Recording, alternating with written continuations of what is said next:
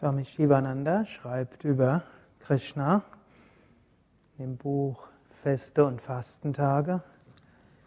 Die Hingabe an Krishna ist etwas Großartiges. Wer Radha und Krishna liebt, ist wahrhaft reich. Leid resultiert aus mangelnder Hingabe. Wer Krishna liebt, schreitet schnell voran. Denke stets an seinen Namen, seine Tugenden und seine Lilas seine göttlichen Spiele und meditiere über die Lotusfüße von Radha und Krishna. Krishna ist ein Meer der Wonne.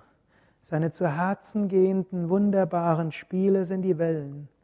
Die honigsüße Musik seiner Flöte zieht seine Verehrer aus allen drei Ebenen an. Seine unvergleichliche und unübertroffene Schönheit versetzt alle lebenden und nicht lebenden Wesen in Erstaunen. Er ziert seine Freunde mit seiner unvergleichlichen Liebe. Hingabe ist die beste Möglichkeit, Krishna zu verwirklichen. Bhakti, die Liebe, führt zu Gott. Wenn sich Liebe auf Gott richtet, wird der Mensch frei von den Fesseln der Geburt. Krishna gilt als der Aspekt der Lebensfreude, der Schönheit und der Liebe. Das heißt, Shiva, Gott ist Satyam, Shivam und Sundaram. Satyam heißt Wahrheit. Was bedeutet, Gott ist hinter allem. Gott ist das Wahre, was überall ist. Gott ist Shivam und Shiva heißt wörtlich der Liebevolle. Hm, obgleich Shiva auch der Name ist für einen anderen Aspekt Gottes, hm, ist Shiva auch ein Beiname von Krishna. Und Krishna wiederum ist ein Beiname von Shiva. Hm, so sind alle Aspekte eins. Und es ist die Liebe, welche den Menschen Gott erfahren lässt. Wir können Gott nicht über Philosophie beweisen, wir können Gott aber eben erfahren. Und am einfachsten können wir ihn erfahren durch Hingabe.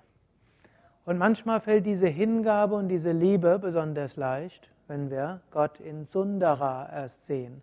Sundara heißt Schönheit. Ich war heute Nachmittag mit Rukmini und Satyarupa an der Nordsee. Und wenn man so über das weite Meer schaut, das ist Schönheit. Und dann kann man irgendwo spüren, ja, Gott ist da. Wenn man den weiten Himmel anschaut, Gott ist da. Und wenn wir ja, einen Baum hier sehen oder eine, ein paar Rosen oder Lilien, hm, können wir auch spüren, ja, da ist Gott. Und so manifestiert sich Gott auf verschiedenste Weise als Schönheit. Und so hm, wollen wir nochmals ein Mantra singen, hm,